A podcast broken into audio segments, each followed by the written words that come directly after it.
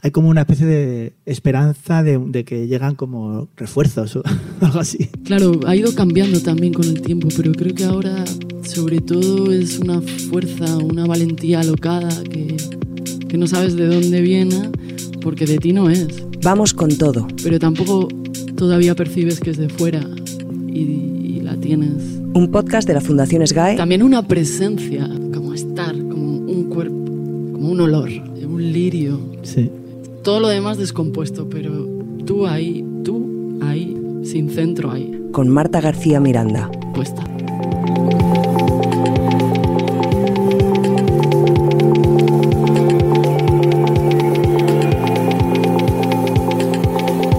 Una energía alocada y sin centro, una promesa de refuerzos, una presencia, un estar, un cuerpo que se suma a los demás. Eso es este podcast, este lugar, este estar juntas frente a la llanura, como aquel jinete último reino de María Salgado y Fran Cabeza de Vaca, cuyas voces inauguran este podcast que hemos llamado Vamos con todo, porque se trata de eso, de ir con todo lo que sabemos, con todo sobre lo que dudamos, y compartirlo, y construir con ello un lugar abierto y alegre y crítico y reflexivo en el que reunirnos, en el que hablarnos.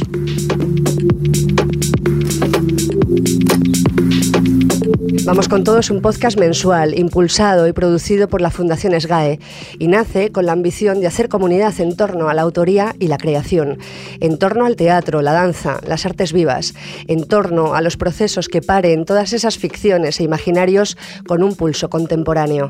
Nos interesa, y esto es un clásico en este equipo, la promiscuidad en los lenguajes, en las voces, en los relatos. Nos interesan quienes ya tienen una trayectoria consolidada y quienes están empezando a investigar, a buscar, a experimentar. Nos interesa esa mirada política sobre lo individual y lo colectivo.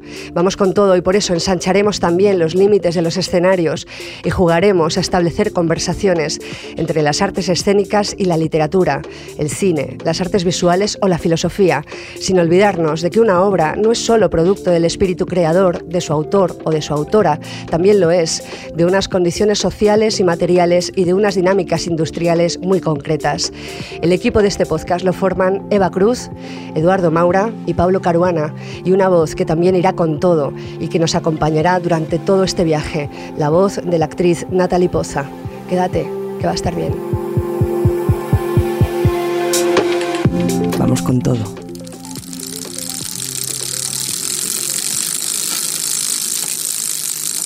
David pedalea por la ciudad. La gente que no va en bici apenas le ve, es parte del paisaje urbano. Le suena en su móvil una alerta de pedido, lo recoge, pedalea, lo entrega, espera el siguiente. Forma parte de una guerrilla silenciosa que se saluda en los semáforos, en los puntos de recogida del restaurante, en los bancos de las plazas, donde pasan el rato hasta la siguiente entrega. Su asistente de voz es una inteligencia artificial que le dice que es el capitán de su destino y que le pregunta ¿Qué quiere la gente? Dos menús de McDonald's, ácido bórico, varios cómics, una réplica miniatura de la Puerta de Alcalá, la compra del supermercado, la bandera constitucional, ropa de niños, un vinilo, pizza, cuatro estaciones, manguitos hinchables, varias botellas de ginebra y un decantador, un cuadro, productos de limpieza, tones para impresora, una réplica miniatura de la Puerta de Alcalá. Después de obras como Metallica, Monta al Toro Blanco o Este es un país libre y si no te gusta vete a Corea del Norte, Íñigo Guardamino acaba de estrenar su nueva obra. Amarte es un trabajo sucio, pero alguien tiene que hacerlo. Una historia sobre gente que busca su lugar en el mundo mientras le lleva a otra gente, pedaleando en una bici con una mochila térmica de globo a la espalda, lo que esa gente quiere a cualquier hora del día o de la noche. Una bandeja de sushi, un taladro o un gramo de cocaína dentro de una figurita de la puerta de Alcalá. Guardamino habla de clase trabajadora, de precariedad de un sistema que nos consume, de veinteañeros con licenciatura, máster y ansiedad, y de cómo hemos llegado hasta aquí. Y a pesar de todo, es una comedia. Todos los problemas que tenemos eh, como personas en esta sociedad, pues de estrés, de falta de tiempo, de incapacidad de conciliación, de, de precariedad, yo creo que vienen un poco por eso, por esta aceleración y este crecer, crecer, crecer sin límite que al final, evidentemente hay un momento en que no puedes. Si te preguntas a cualquier persona, es mayormente su vida, menos algunos casos privilegiados. Todo el mundo está un poquito al límite. Muchísima gente que conozco o toma tranquilizantes o tiene algún tipo de droga para ir del día a día. Supuestamente íbamos a un sitio mejor y habíamos tenido unas conquistas y yo creo que eso ya no está empezando a no ser así.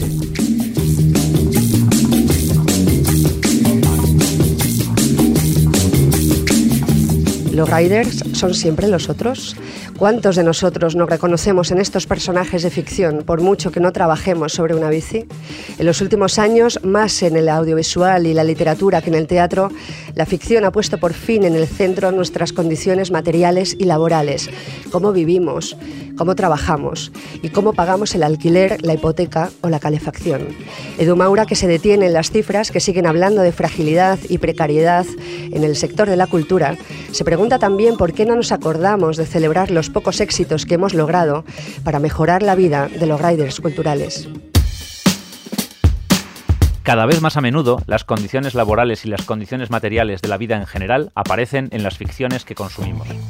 Aparecen como contexto en el que se desarrolla la acción, pero también como parte y casi como centro de la trama. Esto se puede ver en la literatura más mainstream, por ejemplo la de Sally Rooney. No hace falta irse al rincón del compromiso político y sindical.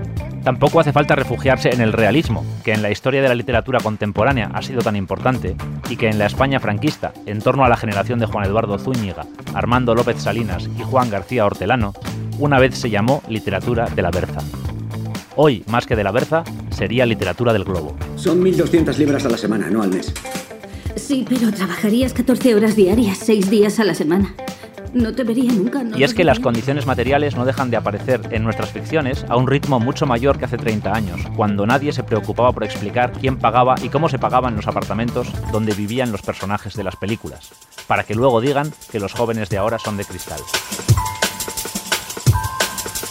Por otro lado, cada vez tenemos a nuestra disposición más informes, encuestas y anuarios estadísticos que nos cuentan el estado de la cultura desde el punto de vista de sus trabajadores y de los grandes números. Por estos informes sabemos que casi el 60% de los profesionales declaran ganar menos de 1.500 euros mensuales procedentes de su actividad cultural, muy por debajo del salario medio y mediano del país. O que en un entorno tan dinámico culturalmente como América Latina, solo el 30% de los ingresos de los artistas provienen de su práctica. Nos hemos hartado de hablar de precariedad en el sector cultural estos años, y hay que decir que en parte nos han escuchado. En España, en los últimos años hemos presenciado un auténtico cambio de paradigma en la consideración política del trabajo cultural. Ha pasado de ser marginal a estar en el centro de las políticas públicas, sobre todo a través del llamado Estatuto del Artista. Los últimos cinco años han visto más avances legislativos en esta materia que el periodo que va de 1978 a 2018 entero. Ojalá la película terminara aquí, con un final feliz. Teníamos algo que decir y nos han escuchado. Sin embargo, hay síntomas de que queda mucho por hacer. Por ejemplo, en la reciente gala de los Goya, uno de los momentos más visibles de la cultura española, nadie habló, nadie dijo nada sobre el estatuto del artista. Ningún premiado, tampoco la academia a través de su presidente.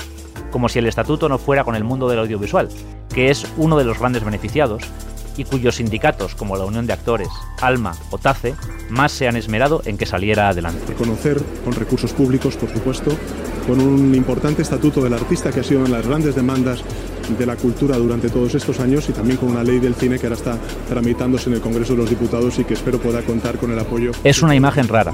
Los políticos en la alfombra roja hablando de trabajo cultural y los ganadores de los premios olvidando las condiciones materiales en el estrado.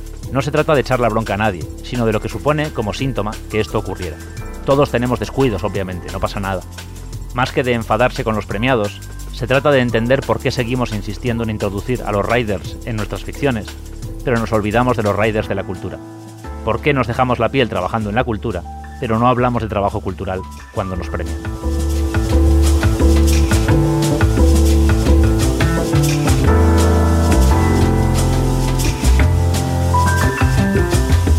Vamos con todo, con Marta García Miranda.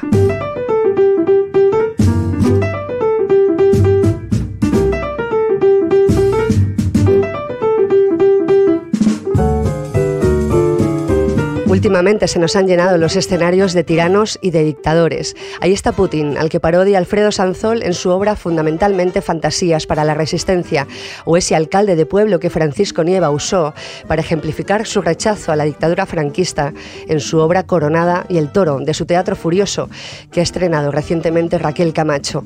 Ambos montajes se suma la verdadera historia de la muerte de Francisco Franco, un cuento humorístico de apenas 20 páginas, a medio camino entre la historia delirante y la crítica a la dictadura que Max Aub publicó en México en 1960, con un protagonista llamado Ignacio Jurado Martínez, casi calvo y casi sordo, camarero del Café Español de Ciudad de México. De tanto oírlo no tengo duda de que la muerte de Francisco Franco será la solución a todos mis problemas. Conozco muy bien las costumbres del generalísimo. Lo que los anarquistas españoles son incapaces de hacer, lo llevaré a cabo yo. Tipo harto de la brasa que le dan los exiliados españoles con la guerra civil y al que interpreta el actor Alfonso Torregrosa, con dirección de Laura Ortega y versión de José Ramón Fernández. La obra que está de gira llega en abril al Teatro Agriaga de Bilbao y al Teatro del Barrio de Madrid y nos recuerda, como dice Eva Cruz, que para reírse del miedo hace falta inteligencia y distancia. En 1960, cuando se publica la verdadera historia de la muerte de Francisco Franco, Max Au lleva casi 20 años en México. Pero en el año 39, cuando a su protagonista, Nacho, el mesero del café español, le cambia la vida la llegada de los exiliados españoles a las mesas que con tanto gusto atiende, andaba todavía en campos de concentración y exilios inciertos. Toda esta masa de dolor y destierro no aporta ni una gota de solemnidad a su retrato de los refugiados españoles. El ruido, las palmadas indicadoras de una inexistente superioridad de mal gusto, la algarabía, la vagaunda, la estridencia de las consonantes, las palabrotas, la altisonancia heridora, días, semanas, meses, años. Los españoles son pesadísimos. Al camarero le resultan tan insoportables que se agencia un pasaporte y viaja a Madrid, donde un 18 de julio atenta y acierta. Fantasía de asesinato de juguete, broma de niños. Pero acabar con Franco no solo no ha aplacado la charla interminable de los españoles, sino que ha generado nuevos refugiados igual de pesados más 100 refugiados de los otros recién llegados, cuando yo al carajo, ¿eras de la falange o no? Cuando entramos en Bilbao, allí estaba yo, qué joder, qué joder, ni qué joder. Ignacio Jurado Martínez se hizo pequeño, pequeño, pequeño. Max Aub aquí no se ríe estrictamente del dictador, sino de la sociedad enferma de rencor y miedo que la dictadura genera, pero reconforta su capacidad, siendo él uno de esos refugiados, de separarse de su propio dolor, a lo mejor porque, como nos recuerda su voz, siempre tuvo alma de extranjero. Los dictadores son monstruosos y eso les hace ridículos. Hoy la dictadura de Daniel Ortega en Nicaragua une otra vez la crueldad y el ridículo. Cuenta Sergio Ramírez que Managua se ha llenado de árboles de hierro. Managua fue sembrada de árboles de fierro de todos, de todos colores, que es una atrocidad para un paisaje tropical. Y le preocupa que frente a esta realidad sus relatos parezcan inventados. Eso no sé, eso es novelesco, ¿no? Pero está en la realidad. Cualquiera diría, Sergio Ramírez inventa estas cosas. Las dictaduras buscan ser inverosímiles para que los ciudadanos pierdan el sentido de la realidad. Para recuperarlo, los escritores han de encontrar el ajuste preciso del foco de la sátira, si no, el pueblo hará lo que pueda, como demuestran todos los memes creados a partir del discurso de Hitler en el búnker, según El hundimiento, una película enfáticamente no cómica. Para reírnos de este miedo hace falta distancia o tiempo. Max Aub lo hizo antes de tiempo, gracias a la distancia de su propia inteligencia.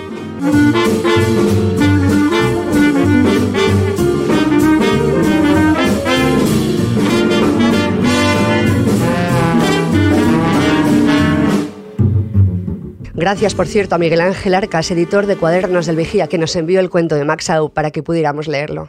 Movidas raras. Vamos con todo. Prefiero vérmelas con el cabrón que me jodió toda la vida que con un desconocido que una noche borracho o drogado se hace el honesto y simpático, el culto e interesante. Mejor afligirme por la maldad conocida que andar descubriendo nuevas maldades y petar de rabia o angustia. Precisamente estos días estoy leyendo un libro que habla de este asunto. Se titula Prefiero que me quite el sueño Goya a que me lo quite cualquier hijo de puta.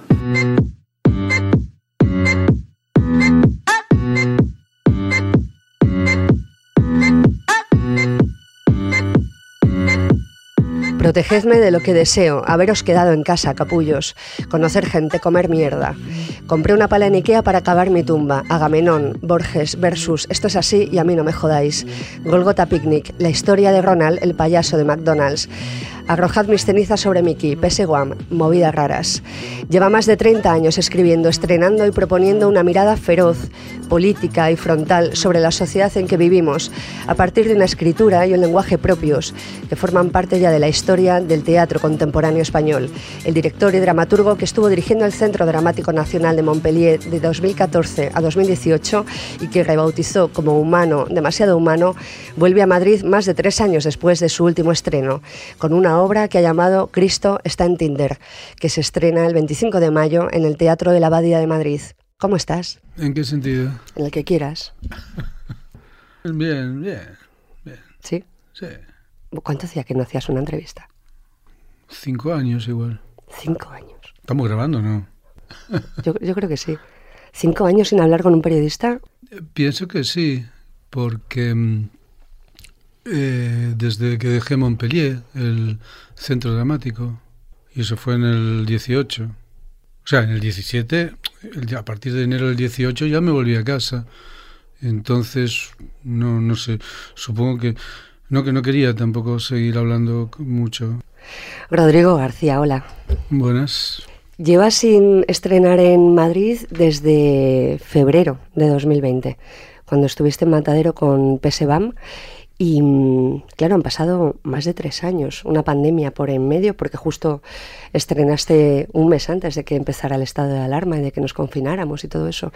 Y yo tengo la sensación de que aquella obra se quedó un poco perdida en ese momento de, bueno, de ese momento extraño también. Y me, me pregunto y te pregunto, ¿qué sensaciones tienes con esta vuelta a Madrid, con un trabajo, con una pieza nueva, tanto tiempo después? Claro, eh, sí, lo que tú dices es cierto. Fue justo la pandemia. Recuerdo que no sabíamos ni siquiera qué era. Cuando estábamos trabajando allí en Madrid, en, ese momento, no sabíamos ni tan siquiera qué pasaba. Y luego resulta que fue volver a casa y confinamiento y movidas de ese tipo. Sí. Después eh, hubo un momento forzoso que no podías moverte para salir a trabajar, evidentemente. Es cierto que a la obra le vino muy mal porque se vio muy poco hmm. y entonces es una obra que quedó medio condenada a, a, no, a no girar, hmm. que siempre es una pena porque hacemos los trabajos para que se puedan ver. Era un trabajo muy particular, yo, eh, pero es una pena que se ha hecho poco. Y nada, luego llegó la pandemia. Afortunadamente pudimos hacer ese trabajo en vídeo, que hicimos un trabajo en vídeo bastante pesado, largo, aprovechando el momento de la pandemia, que se llamó Movidas Raras. Por Angélica. Claro, fue fantástico. fue, Fue, fue, un experimento absolutamente maravilloso, fantástico. Eh, duro, eh, como tiene que ser, de, de mucho trabajo y, y también lo difícil que fue no encontrarnos a trabajar. Se supone que las personas que decidimos hacer teatro es para encontrarnos, encontrarnos, hacer cosas juntos, ¿no? En, mm. mi, en mi caso, más todavía, porque soy una persona bastante solitaria, entonces si, si no me esfuerzo de alguna manera a encontrarme con gente, igual resulta que me quedo encerrado en casa. En la cueva.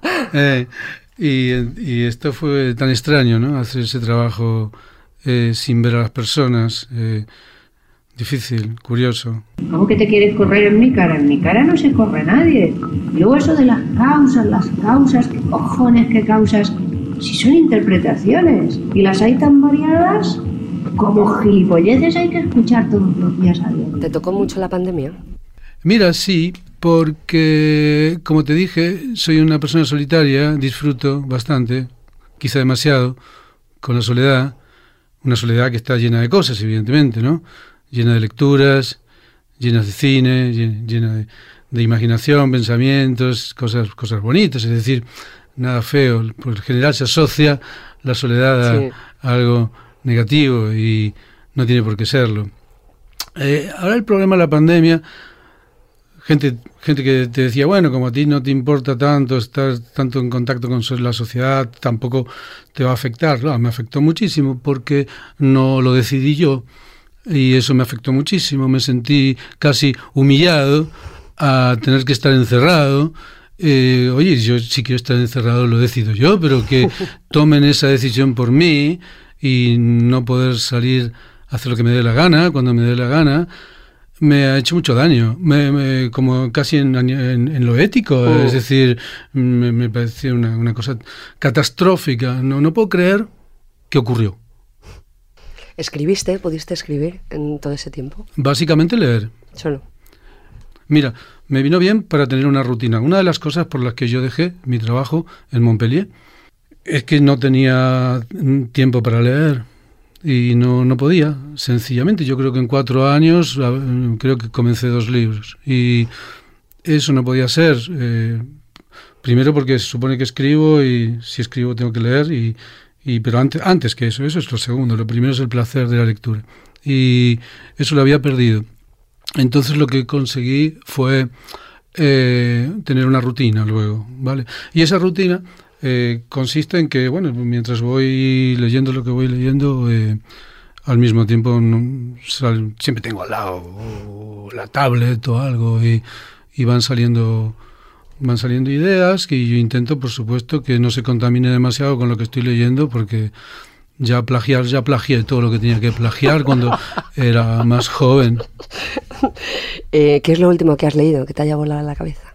bastantes cosas. Dime, dime, dime, algo. A mí me gustan los, los escritores y las escritoras humoristas.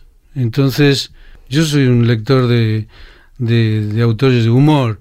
Eh, leí con, con, con, verdadera pasión y asombro un libro de los que se supone que hay que leer y que yo no lo, no, lo tenía en la biblioteca de, de tantos años y que, que y no lo había mirado nunca, que es el Tristram Shandy de Sterne.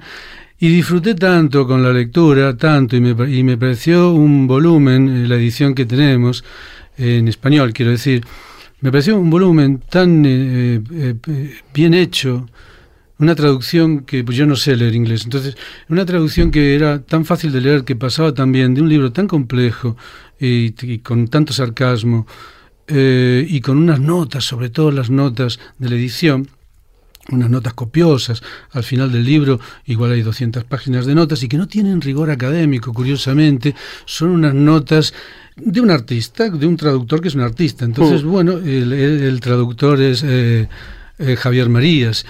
Y le escribí a Javier Marías, le dije... ¿En serio? Sí, sí, le escribí, le, le dije, usted sabe que por, por, por, este libro usted me ha dado tanta felicidad por, por el trabajo que se ha tomado.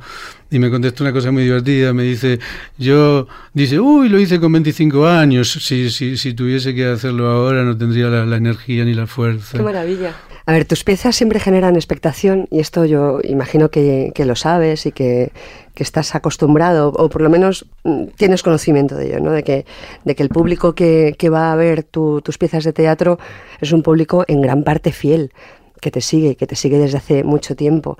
Y, y, bueno, yo creo que esa expectación frente a, lo, a tus nuevos trabajos siempre está ahí. Pero en este caso, y lo hablábamos al principio, el hecho de que lleves más de tres años sin estrenar en Madrid, yo creo que genera un, grado quizá mayor de, expectación. Pero tiene que ver, pensaba, con el hecho, esto de que hablábamos de, de de PSWAM, ¿no? Eh, que yo creo que ahí estás, modificas en esa obra algunas cosas, alguna gramática tuya, algunos códigos mm. tuyos, porque esa pieza era más instalativa mm -hmm. que otras anteriores. Eh, y luego también hacías una cosa que a mí, a mí me, me interesó mucho, que era cómo, cómo reventabas el, la postura y la posición y las dinámicas del público. Mm -hmm. Ese ir en contra de la masa, ese ir en contra de cierta, ciertos movimientos colectivos, de cierta colectividad eso está en tu obra, pero aquí, en esta pieza, le estabas diciendo al público, es que a mí como masa colectiva uh -huh. no me interesáis en absoluto, o sea, lo uh -huh. que yo quiero es que seáis entes individuales, o sea, personas individuales, uh -huh. y que os mováis por el escenario y que leáis estos rollos de texto que yo he tirado por aquí y que le dediquéis 15 minutos a esto y que ahora escuchéis música y que ahora veáis a los performers. Bueno, yo creo que ahí estabas haciendo cosas. ¿vale? En esa, en esa pieza, que estabas probando cosas. Entonces, ahora no sabemos dónde estás. La pregunta es esa, ¿dónde estás ahora? Sí, está bien lo que dices, es un buen, un buen análisis. No había pensado en eso, pero sí, todo eso ocurrió, todo eso efectivamente estaba en, la, en esa pieza, desconcertante, porque entonces el público, bueno, tenía que jugar bastante dentro de la pieza y a veces de una forma no demasiado lúdico, ¿no? Porque a veces simplemente leer, ¿te acuerdas que poníamos un contador que ponía el tiempo, bueno, 20 minutos o lo que fuesen, como una cuenta atrás para que para que la gente no se precipitase y tuviese tiempo para leer y todo esto. Sí, a ver, uno trabaja para encontrar un sentido a, vivir, ¿no? Entonces, eh, dentro de esto, el único sentido que tiene para mí cada vez que empiezo un proyecto, un proyecto es que sea algo en lo posible que, que, antes no lo frecuenté. No quiero repetir algo que... A ver, siempre hay cosas que se van a repetir, siempre hay, si hay porque eso es evidente. Eh, pero eh, dentro de eso, esta pieza salió muy radical en, en relación a las si tenemos en cuenta las anteriores, muy radical, como tú dices. Y, y, después, no sé, lo que dices de los tres años que hace que no vengo, mm. no lo vivo yo con... O sea, no intentes meterme más presión. no era, mira. No, no, no, Lo que quiero saber es, es en qué estás eh, pensando. Cuando, claro, o sea, estamos, claro, ni siquiera hemos dicho el, título de la pieza que es Cristo está en Tinder, que se estrena el 25 de mayo en el Teatro de la Abadía, que no has empezado los ensayos. Esta conversación es muy, muy mm. previa a empezar a trabajar con los, con los mm. performers. Claro, pero o sea, ya sé que es una pregunta un poco estéril, que es un poco, que está abocada a la melancolía, porque es difícil que me contestes y que me digas dónde estás, pero bueno, quizá dónde puedes estar después de eso que estabas probando con esa última pieza, ¿por dónde va ahora? Bueno, en este momento no, no voy a repetir ese mismo formato, sino que voy a volver a una pieza clásica en el sentido que el público estará sentado y la pieza transcurrirá delante de sus ojos. en paz y armonía. en ese sentido, luego las cosas que ocurran espero que no, que no sean así de clásicas, eh, que se quede solo lo clásico en la disposición del público frontal y, y nada más. A ver, es difícil, eh, el título, viste, es raro, ¿no? Mm. Cristo está en Tinder, es un título que puede generar confusión, uno puede pensar, bueno, ¿qué vas a hablar de Cristo? Ya lo había hecho un poquito en Golgotha Picnic cuando mm. dice eso, eso, es, eso ahí sí. En, en este caso, no, en este caso el título, he pensado mucho, ¿eh? Digo, ¿por qué le puse ese título? Y yo sabía, me lo ibas a preguntar. Pienso que por lo, por, por lo que me sorprende el, momento de redes sociales me, tiene muy sorprendido. ¿Por qué? Y porque soy un señor que ha vivido la mitad de su vida. Oye, yo tengo unos años y yo es que he vivido la mitad de mi vida sin internet. No existía internet. ¿eh? ¿Y, yo? Bueno, es que los, los, chicos que tienen 20 años piensan que es lo más normal del mundo. Y, y, nosotros, claro, al menos yo, es que yo viví exactamente la mitad de mi vida sin internet y las primeras conexiones, no sé si te acordarás que había como un cable a Ethernet, ¿te acuerdas? Que lo enchufabas y las cosas que te podías encontrar en la red eran cuatro. ¿Pero, pero qué te provoca las redes? Vergüenza, me, lo de exponerse tanto y, y no le veo demasiado, me, cuesta, me, me, asombra. Es decir, no quiero que, no quiero que parezca una cosa negativa lo que mm. digo, es un asombro, es un asombro. Y el asombro es positivo, es bonito, me asombro. Me asombro que, que las personas eh, compartan con no sé cuánta gente que, que, compraron un sombrero o que su perro hizo caca y eh, me produce un, azoramiento, un asombro y, y, por eso creo que puse este título a la, a la nueva pieza y creo que eh, haré muchos comentarios sobre este, sobre este asunto por, el asombro que me provoca. O sea que no, no va a haber presencia de, la religión. No, no, no creo demasiado. No, estaba pensando en Gólgota, en la figura de, Cristo, de Jesús y de todo esto, y pensaba, vale, por un lado redes sociales.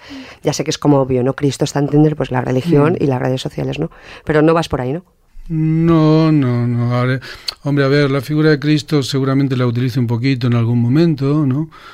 Pero como, como una parte pequeñita de, de una totalidad y, y por supuesto no, no pienso recurrir a la Biblia como, como si lo hice mm.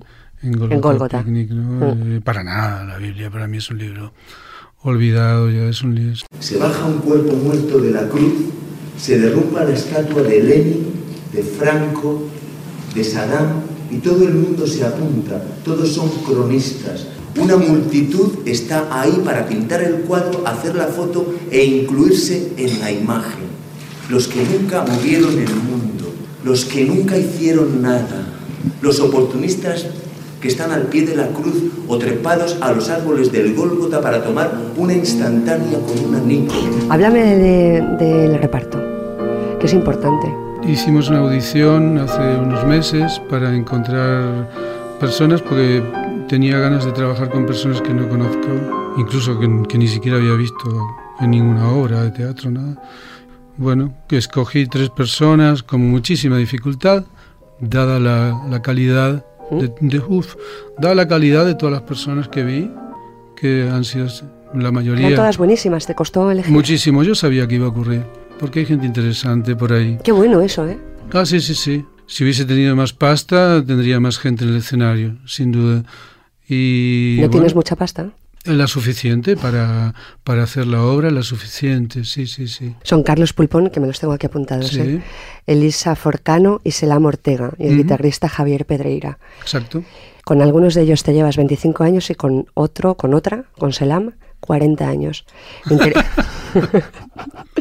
me inter- me interesa esa conversación generacional. ¿Por qué te apeteció trabajar con gente tan joven?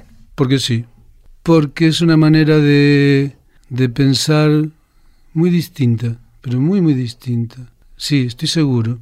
De hecho, ya lo vi un poco en los encuentros que tenemos. Y se aprende de eso, puedo aprender. ¿Crees que te van a entender? Ah, sí, a mí me entiende. ¿Crees que tú les vas a entender a ellos? A mí se me entiende fácil, muy fácil. Y yo a ellos, claro que les voy a entender porque para, para eso les, les propuse hacer cosas juntos, desde luego que sí, les voy a entender. Estaba pensando, claro, que a lo largo de muchas de tus piezas has trabajado con, con los mismos actores. O sea, están Loriente, está Cunil, está Patricia, está Nuria. Pero el hecho de trabajar contigo no solo supone trabajar contigo, supone un nivel de compromiso y una, y una especie de, de lugar en el que se comparte una, una mirada sobre el mundo, una posición ética. Porque tú planteas en, en tu obra una, una mirada sobre, sobre lo que somos y lo que hacemos como, bueno, como individuos, ¿no? Y también como sociedad, ¿no? Y, ese, ese compromiso de tus actores con esa mirada ética que tú, que tú estás planteando, con esa posición, es muy, muy, muy bestia. Siempre es muy bestia. O sea, hay, hay- apenas hay frontera. Claro, cuando haces esto con actores jóvenes, bueno, no- lo de la edad lo vamos a abordar, pero con actores eh, que no conoces, con los que no has trabajado nunca, ¿piensas en ello? Lo he pensado siempre. Sé que será un tipo de implicación completamente distinta. Nosotros, la gente que has nombrado, y muchos más nombres que, que, que podíamos sumarles a esos que nombraste, éramos idealistas y formábamos una especie de batallón o de ejército extraño, medio terrorista, y nos hacía mucha ilusión compartir eso. Nosotros no teníamos ni el menor interés por ganar dinero, no teníamos ningún interés, pero ninguno, por la fama. Ninguna persona que trabajó conmigo tuvo en cuenta jamás la, la mínima posibilidad de ser reconocido o famoso. Es una cosa que siempre hemos trabajado a espaldas de eso, una cosa que nos suena una marcianada. Y había una, una actitud, un compromiso ingenuo, y en esa ingenuidad estaba su valor, como tú bien acabas de decir, que se nota algo, late algo, que llega, y es esa ingenuidad y esa convicción, ¿no? Actores donde yo les podía decir absolutamente cualquier cosa y ellos hacían eso más. Eso eh, ya no es, eh, este, este es un mundo donde un actor hoy hace una pieza conmigo y hoy mañana con otro y hace un anuncio de televisión o, o, o, bueno, es otra manera de ver las cosas, no tiene el romanticismo del que acabamos de hablar, pero no por ello no va a tener efectividad, es decir, Mm. yo tengo que encontrar, tenemos que encontrar la forma de que aquello sea efectivo. Eh, ¿Cuál? Pues muy simple, primero entendernos y luego disfrutar de lo que se está haciendo con convicción. ¿Echas de menos esa sensación de, de comunidad, tan de batallón que decías? Es lo que intenté salir de eso, es decir, intenté probar salir de aquello, porque da cierta comodidad. tiene lo bueno, que no hay que andar que explicando, no hay que andar explicando las cosas Mm. y que se avanza con más facilidad, pero también al conocernos tanto, no sé, a veces digo, qué pena, podía haberles pedido tal cosa y tal otra, que quizá no, no lo pido por conocernos tanto, no lo sé. Llegas a Madrid en un momento un poco raro, que no sé si percibes desde, desde esa aldea pequeñita de, de Asturias donde, donde vives, pero vas a estrenar en Madrid el día 25 de mayo, que es tres días antes de las elecciones municipales y autonómicas, aterrizas en un momentazo político. Llegas a Madrid con una obra que pone a Cristo en, en el título, aunque luego no se hable de Cristo, pero ya sabes que tenemos a la ultraderecha muy pendiente de lo que se hace en el teatro en Madrid. Venimos de ese capítulo de, de injerencia política con el caso de Paco Becerra en los teatros de- del canal y también llegas a un Madrid mm, como muy anestesiado a nivel teatral con mucho sopor en los escenarios. Llegas a, a ese lugar. Yo no sé si lo tienes más o menos identificado o no, o si es algo que no percibes o lo tienes más o menos Claro, observado, no lo sé. Es todo nuevo lo que me acaba, mira, me todo lo que me acabas de decir es nuevo para mí. ¿Qué significa? Que estoy enfrascado, tan, estoy tan metido en el trabajo. En, No te creo. ¿Por qué no me crees? Ya, ya sé que estás lejos, ya sé que Mm. vives lejos de Madrid, pero no me creo que no mantengas la curiosidad por saber qué está pasando en, en los escenarios y, y con esos vínculos extraños entre lo político y lo artístico. Créeme. ¿Sí? ¿De verdad? Créeme, sí, sí, estoy bastante desvinculado. Hace mucho que no veo teatro. ¿no? No, no, eso ya lo daba por hecho. ¿eh? Y bueno, será una preocupación que, tal como la cuentas, que puede, puede resultar una preocupación que ya llegará ese día, cuando estrenemos la pieza y a ver qué está pasando. No sé, es una obra de teatro. Yo siempre digo que no tiene demasiada importancia. Pero esto lo hemos pensado siempre. O sea, también lo pensamos cuando se organizó aquella con Golgotha Picnic. O sea, también lo pensamos y, y pensamos, es solo una obra de teatro. ¿Qué está sucediendo aquí? Es, es, es, es- es- Mm. es ficción. O sea, ¿qué os pasa? ¿no? Os estáis volviendo locos. Bueno, esto está sucediendo y yo creo que cada vez esto va más. De todas maneras, bueno, no sé, yo, mi- mis obras cada vez tienden más a, a lo abstracto, a lo poético. Si causan malestar, qui- quizá puedan causarlo más por hacia, hacia gente que, que- que considera que no tiene las herramientas para acceder a ellas porque van buscando algo preconcebido, ¿viste? Como que intentan Mm. buscar eh, algo que puedan fácilmente racionalizarlo. Con, con el teatro mío es más difícil. Pero bueno, esos son conflictos bonitos, pues son conflictos internos de cada espectador como individuo, no del público. Del público a nivel colectivo, no sé, no, no tengo idea. ¿Te, te preocupa la corrección política? Es horrible, es horrible. Eh, bueno, mucha gente lo, lo, lo está diciendo, ¿no? Eh, un momento de censura, de autocensura y de censura que yo, yo no había vivido nunca, eh, eh, jamás. Y que viene de las propias personas que tienes al lado, es decir, no viene de ningún poder, sino del pensamiento, digamos, de la gente que está al lado. Quiero, no quiero decir me preocupa, me gusta volver a la palabra de sorpresa, porque hasta me gusta ver la, eh, que, que, bueno, cuando la humanidad hace cosas raras.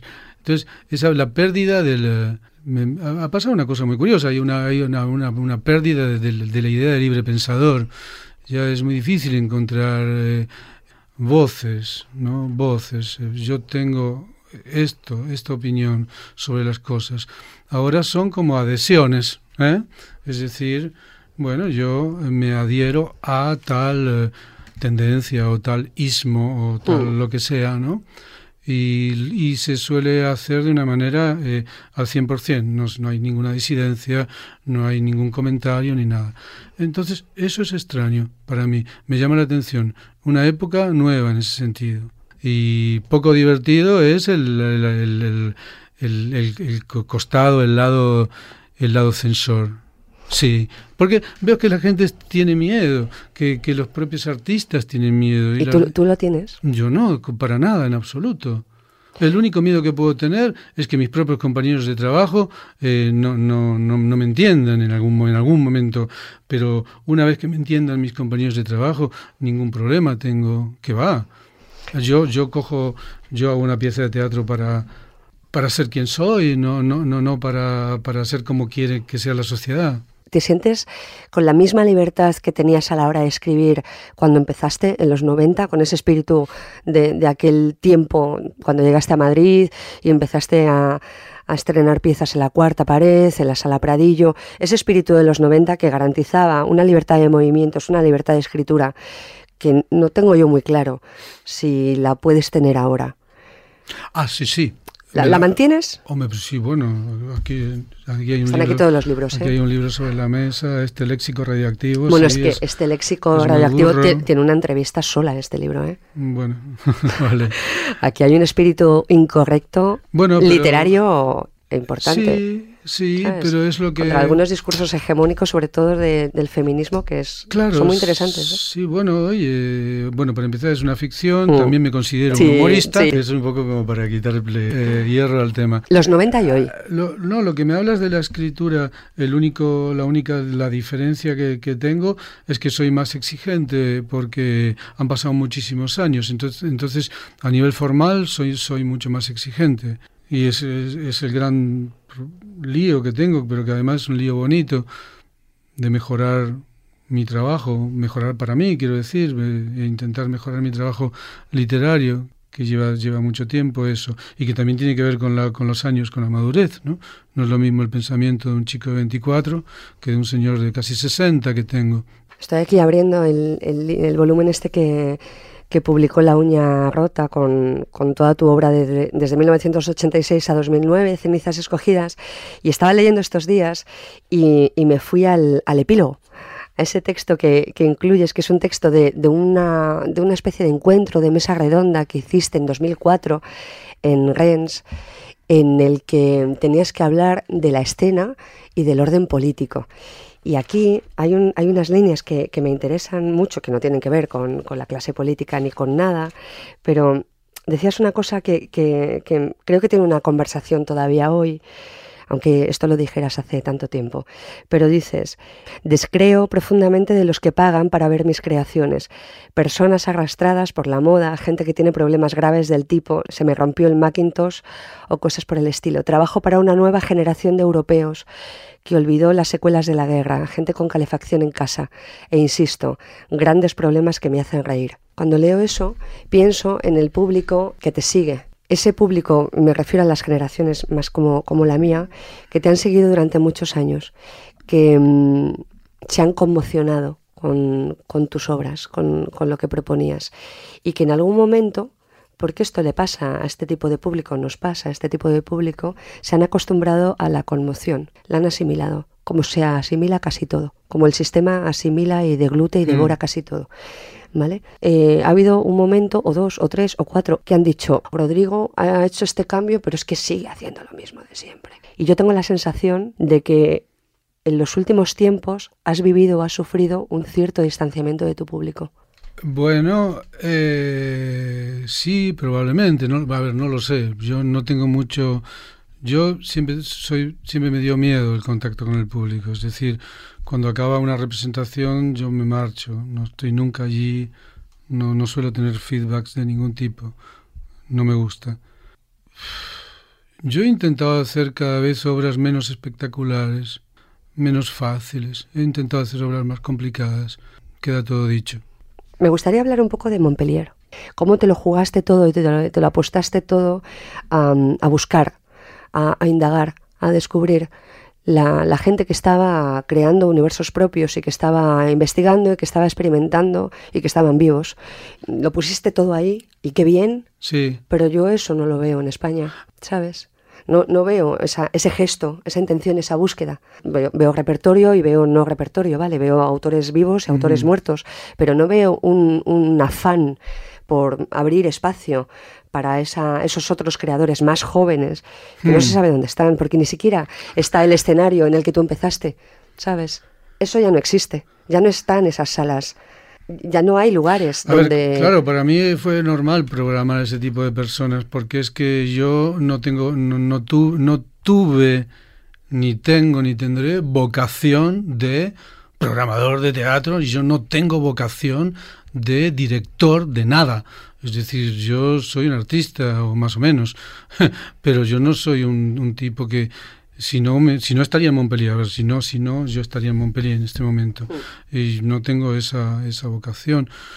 Lo viví como si fuese un proyecto artístico personal, como si fuese una, una gran pieza de teatro que incluía a tantas personas, como tú acabas de decir, un poco outsiders, un poco marginales. Y bueno, Bueno, sí. sin etiquetas. Sin etiquetas, Sin sí, etiquetas. sí, Eso sí. es como fundamental, ya está bien, ¿no? Tanta etiqueta. Y hay etiquetas tan viejas, además, ¿no? Yo fantaseo a veces con que un día diriges el Centro Dramático Nacional. Uy, ya soy viejo para eso, eso se hace más joven. ¿Solo es la edad? ¿Cuántas veces has pensado en dejar el teatro? Uf, dejarlo, no sé, una vez, una vez seguro, muy fuerte, sí. ¿Por qué? Porque tuve mucho éxito. ¿Con qué hora fue? No me acuerdo, era una cosa ahí en Aviñón y luego empezaba tanta gente para arriba, para abajo y todo el mundo te reclamaba proyectos y movidas y tal y me, me, me resultó un poco de angustia, me dio angustia. Así como que voy a morir de Y éxito. estuve, Sí, sí, no, no, de éxito, no, por Dios, eso sí es teatro, eso no es nada el teatro. Lo- pero, pero sí que, que era una cosa que digo, uy, Dios mío, me van a poner a mí como un producto del supermercado en la balda, en- como un frasco de mayonesa más. Que, tiene su parte positiva porque ganas dinero y puedes vivir de tu trabajo. Si puedes vivir de tu trabajo, puedes profundizar en tu trabajo. Y tuve una crisis de un año y pico y listo. Yo recuerdo eso, básicamente. ¿Y por qué sigues haciendo teatro? Bueno, pero porque yo no pedí nacer. eh, es decir, una, una vez que a mí no me preguntó nadie si entonces una, una, una vez que estoy aquí eh, hago exactamente lo que lo que hacéis todas las personas, lo mismo hacemos todos, buscarnos alguna motivación para, para estar. Y la mía siempre ha sido esta, la de, la de hacer piezas de teatro y, y no necesariamente tiene que ser siempre esa, igual pronto puede ser simplemente estar en mi casa escribiendo y no, no necesariamente tiene que ser el teatro, pero de momento sí ha sido el teatro la motivación como, no, como un panadero, como un arquitecto, como da lo mismo. ¿Es verdad que vas a hacer un Shakespeare con niños? Ay, bueno. Pero eso me gusta, ¿eh? A Cuéntame. mí me gustaría hacerlo. Estoy trabajando mucho en ese proyecto. Había un proyecto, me, llamaron de, de un, se llama 21 distritos. Sí, del Ayuntamiento de Madrid. No les conocía yo. Y les dije, mira, tengo una fantasía de, de hace mucho tiempo de poder hacer una película, un filme de, de Hamlet, de Shakespeare, con niños y adolescentes. Y bueno, está ese proyecto ahí, no, no sé si va a salir. Qué bonito, ¿eh? Si saliera. A mí me hace una ilusión tremenda eh, y de hecho perdí muchísimo tiempo los últimos meses porque me estuve encerrado todo el tiempo trabajando en el guion y en la adaptación, eh, secuencia por secuencia, todas las necesidades, el tiempo, hasta el tiempo. Con esta secuencia necesito tres horas de trabajo, etcétera, etcétera. Solo un trabajo muy pesado, un coñazo, para ver si, si se puede hacer. Eh, de una forma simple, fácil, porque tenía una primera idea de hacerlo en exteriores, pero es una locura. Hacerlo en exteriores era un pastón una- y, y era como hacer verdaderamente una película. No, no. Entonces ahora estoy intentando hacerla en el teatro, dentro, dentro como en un escenario de teatro, no, mm, a ver, como que en el, como que no hay fondo, digamos, ¿no? Como esas, me recuerda mucho a algunas películas de, de este director que yo admiro tanto, Derek Jarman, que ha hecho que sí, no me acuerdo Caravaggio, la de Wittgenstein, no me acuerdo qué película había. Son películas así muy teatrales, de pronto, ¿no? Es solo el vestuario, la iluminación y nada más. Entonces algo así, algo así, de, porque no, por los medios que tenemos. Ojalá se pueda hacer. ¿Te lo has pasado bien? Aquí ahora. Ah, sí, sí, sí, ¿Sí? sí, sí, sí. ¿Se acabó? Sí, se acabó. Ah, bueno. Muchísimas gracias. No, de nada.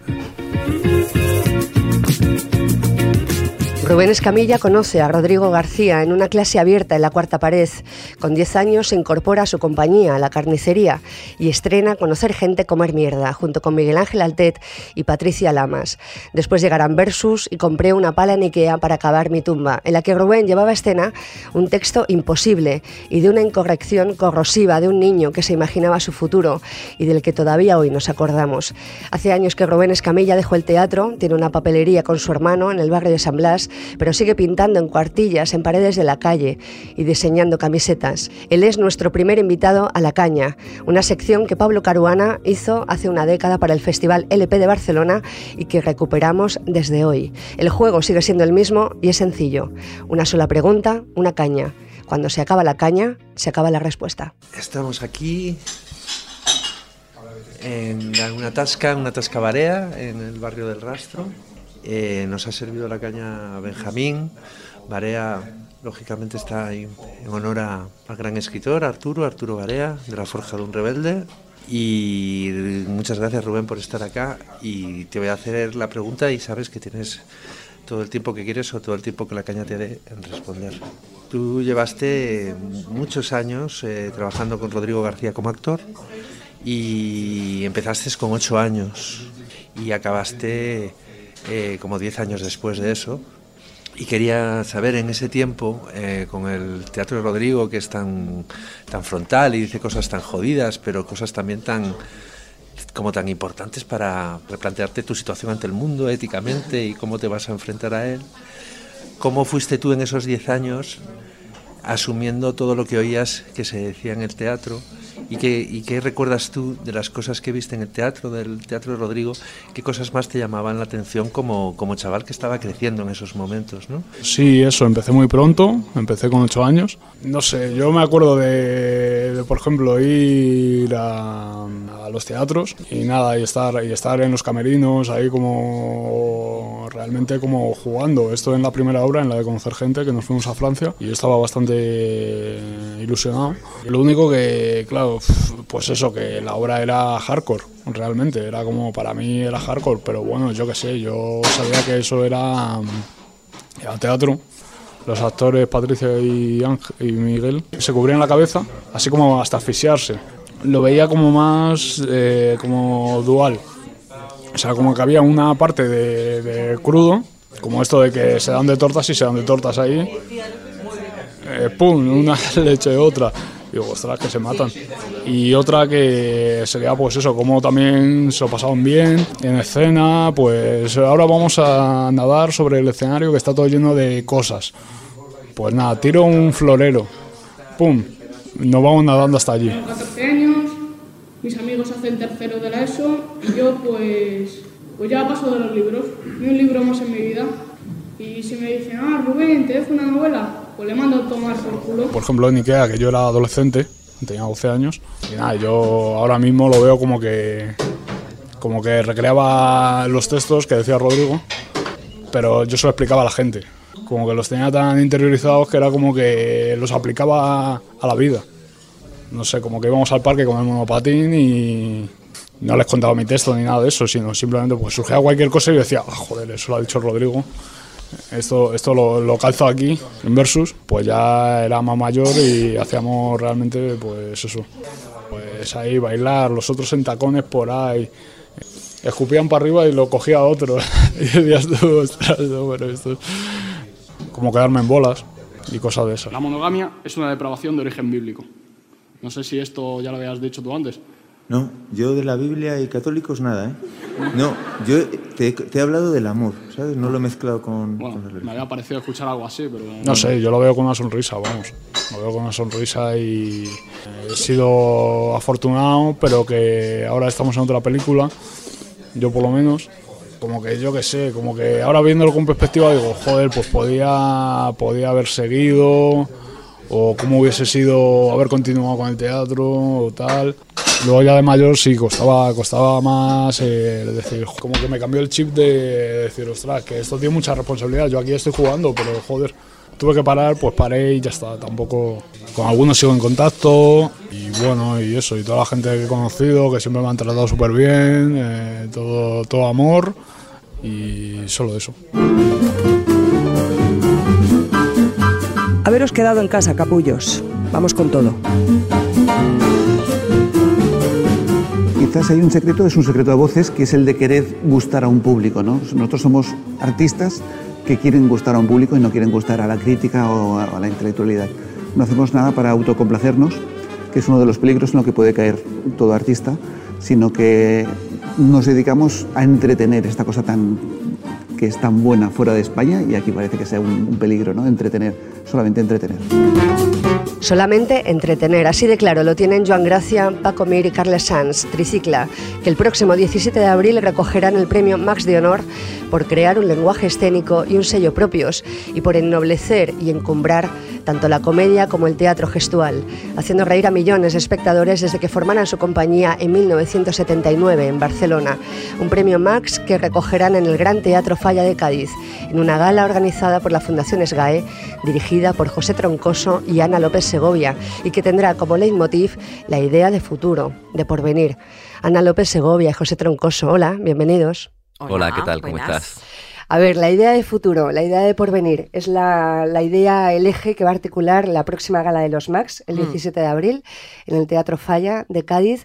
Pero ¿de qué tipo de futuro estamos hablando? ¿De un futuro esperanzador? ¿De un futuro de celebración? ¿Estamos hablando de optimismo o estamos hablando de todo lo contrario? ¿Cómo va a ser eso? Yo me temo que, estamos hablando de un futuro que se parece demasiado a nuestro presente, ¿no? Que es el futuro de siempre, digamos. Mm. El, futuro, el futuro que pensaban que iba a ser el futuro los de los años 40, el futuro que pensamos ahora y seguramente el futuro que pensarán los del 2056.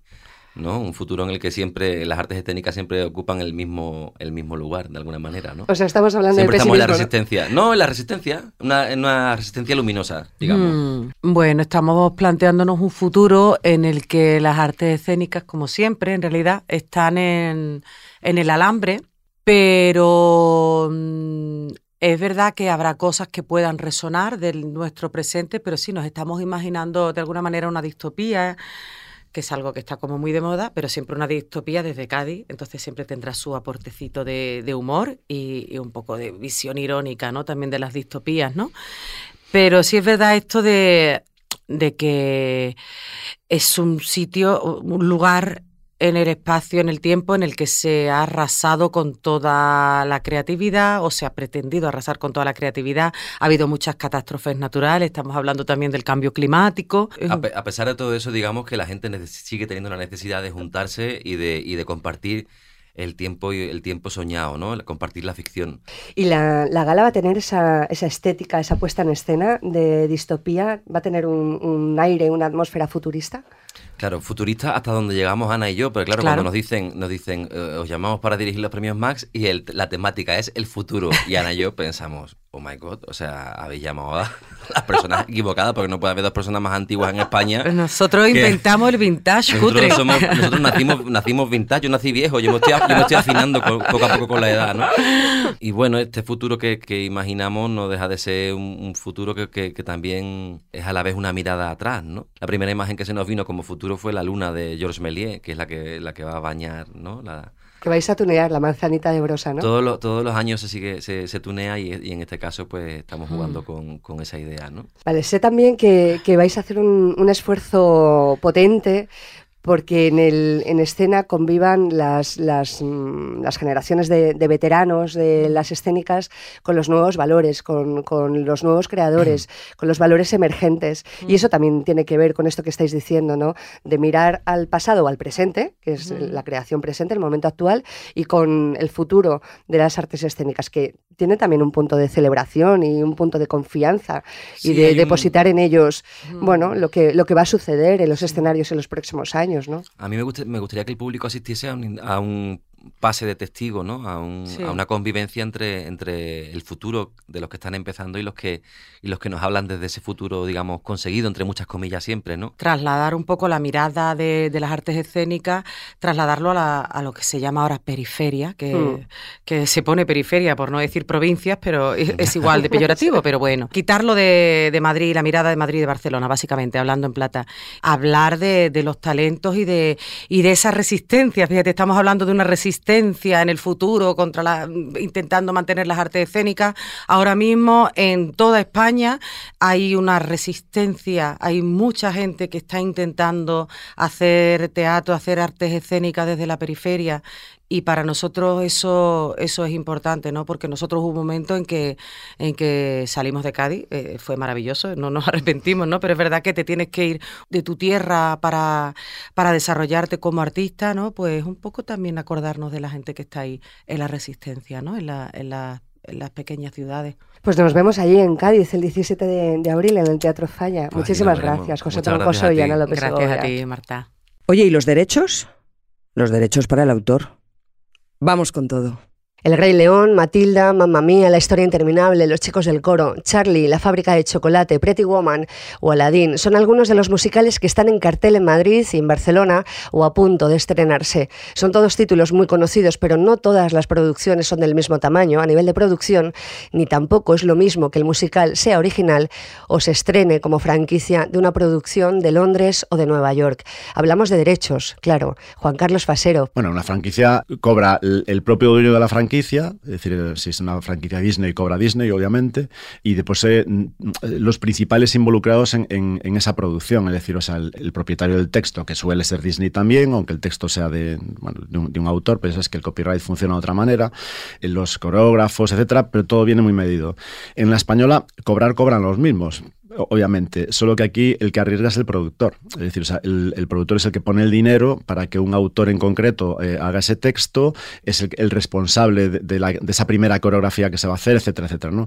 Cobrar, cobrar, más o menos cobran los mismos, pero es verdad que el tipo de riesgo es distinto, es muy diferente.